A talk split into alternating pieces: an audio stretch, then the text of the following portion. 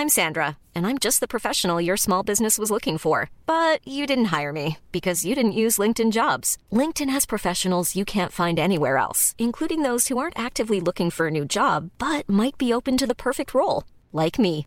In a given month, over 70% of LinkedIn users don't visit other leading job sites. So if you're not looking on LinkedIn, you'll miss out on great candidates like Sandra. Start hiring professionals like a professional. Post your free job on linkedin.com/people today.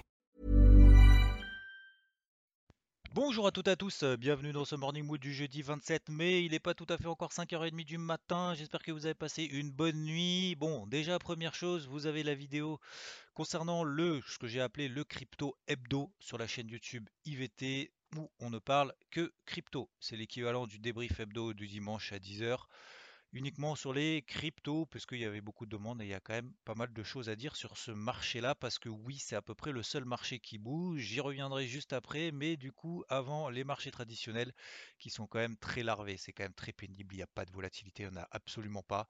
On sent que le marché manque de carburant. Alors oui, ok, on est toujours dans des tendances haussières, mais on est également sur des gros niveaux euh, de résistance daily. Le DAX, j'en ai parlé largement hier matin euh, dans le morning mood qui était très long. Euh, MM20 daily très plate, on est sur des zones de résistance. Oui, bien évidemment, on est sur des zones de short offensives pour le moment. On est tout simplement dans des phases de range. Alors le problème qu'on a, c'est qu'on n'a pas d'accélération baissière non plus. Il n'y a pas de catalyseur haussier, ok, mais pour le moment, le marché n'est pas inquiété. Pourquoi? Parce que le sujet de l'inflation pour le moment est en nos sujets. Pourquoi? Parce que bah, déjà, euh, les banques centrales n'ont absolument pas pour le moment prétendu d'inquiétude, pas évoqué d'inquiétude quant à ce sujet-là, premièrement, et deuxièmement, le taux à 10 ans aux États-Unis, qui est l'indicateur notamment de ces anticipations d'inflation, en tout cas sur le marché obligataire, et eh ben lui se replie depuis le début de la semaine, depuis la semaine dernière, depuis deux semaines même quasiment. On était quasiment à 1,70%.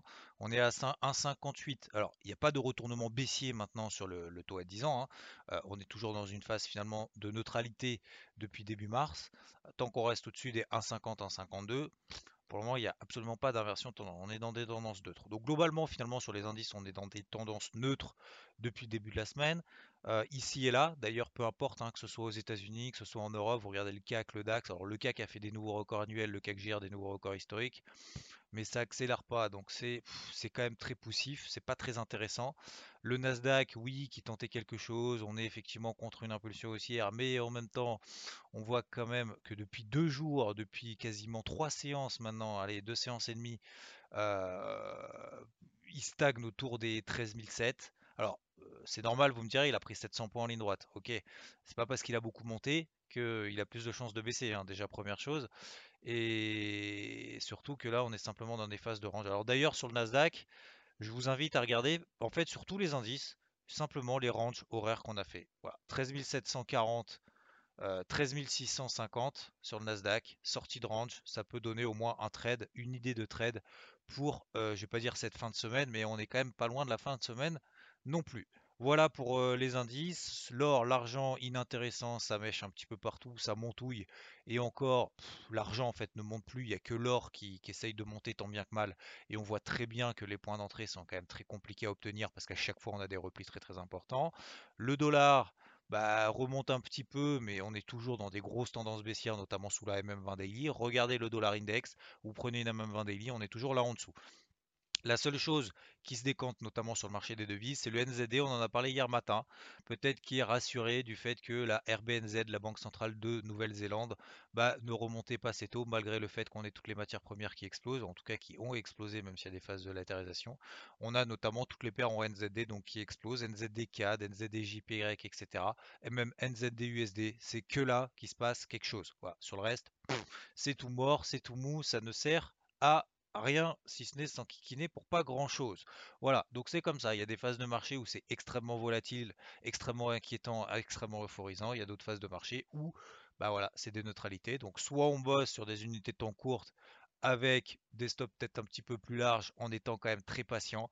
Si on n'est pas patient, bah, vaut mieux faire autre chose en attendant. Mais en tout cas, mettez-vous sur les indices globalement des grosses alertes sur les ranges qu'on a fait en horaire ça peut permettre peut-être, même d'ailleurs sous les plus bas d'hier, hier on a fait des plus bas par exemple sur l'indice de Jones, euh, à peu près autour des 34 euh, 250, autour de ces eaux-là.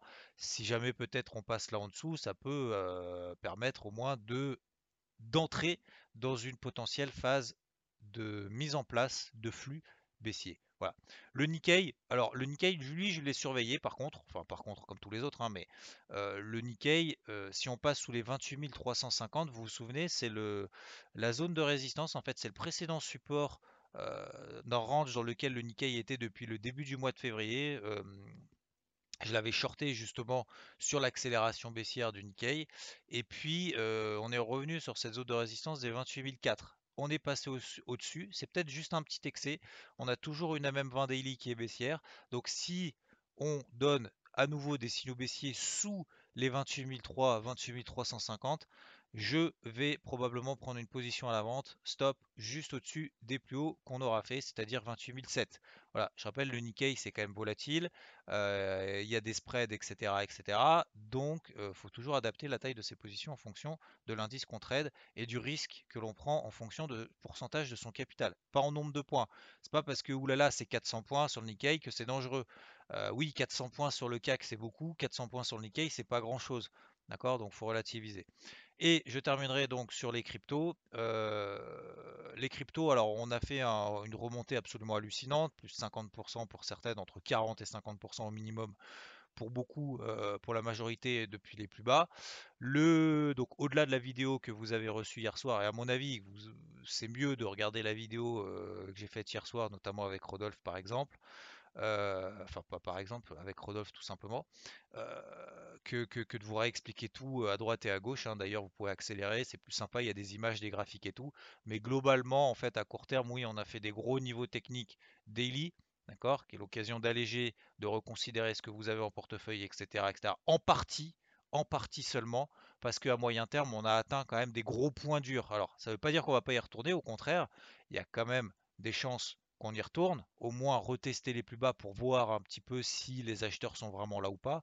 Mais il y a eu des gros dégagements qui ont été faits, des grosses pertes, des grosses clôtures de position suite à des effets de levier trop importants, etc. etc. Donc ça pouvait matérialiser justement du coup, ça peut matérialiser une purge dans une optique quand même moyen terme, parce qu'on a fait des grosses mèches, c'est-à-dire des grosses, euh, pas des sell-off, mais des grosses mèches basses. Et c'est ça qui va nous permettre à moyen terme en fait de considérer, reconsidérer ou pas justement, comme l'appelle d'ailleurs Rodolphe, cette seconde phase de bull run, c'est-à-dire qu'on a eu une grosse phase haussière depuis la fin de l'année dernière. Voilà, là on a une grosse purge qui s'est mise en place. Alors les purges de 30%, ça va. Les purges de 50-60, là par contre ça fait un petit peu mal et ça inquiète peut-être un petit peu plus. Mais on est toujours dans cette optique-là. Donc à court terme, on a atteint des gros niveaux. Encore une fois, il faut être responsable, il faut être raisonnable. Sincèrement, quand vous avez des rebonds de 40, 50, 60% en deux jours, enfin, à un moment donné, alors on me reproche de le faire, mais il faut, quand même relativiser. Je sais pas, par rapport à des investissements classiques, etc. etc.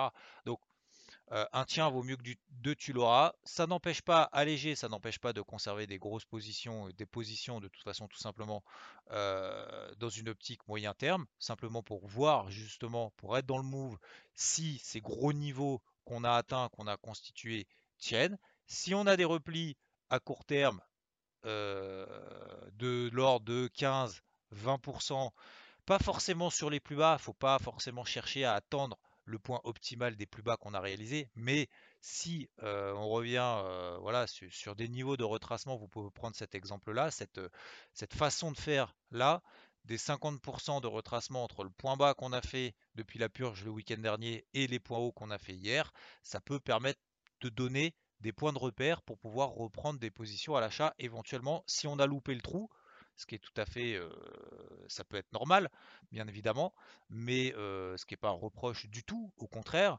mais si on a des ces replis-là, ça peut permettre justement de dire, tiens, moi, je vais, je veux 50% à peu près de cette impulsion haussière. Si j'ai un signal autour de cette zone des 50% de cette impulsion haussière, alors je considère que ok, c'est bon, on a fait la purge, et si derrière ça repart, eh ben, je vais être dans le mouvement à ce moment-là. Voilà, ça peut être tout à fait une stratégie raisonnable, raisonnée, réfléchie, mais encore une fois, dans les moments de panique, c'est pas dans les moments de panique qu'on agit, c'est pas dans les moments d'euphorie qu'on agit. C'est justement lorsqu'on a des, gros départs, etc. C'est pas encore une fois dans l'euphorie qu'il faut payer ou dans les moments de panique, il faut se dire on va tout vendre. Ça y est, on va à zéro. Ou alors, à l'inverse, de se dire j'attends que ça aille à zéro, j'image, hein.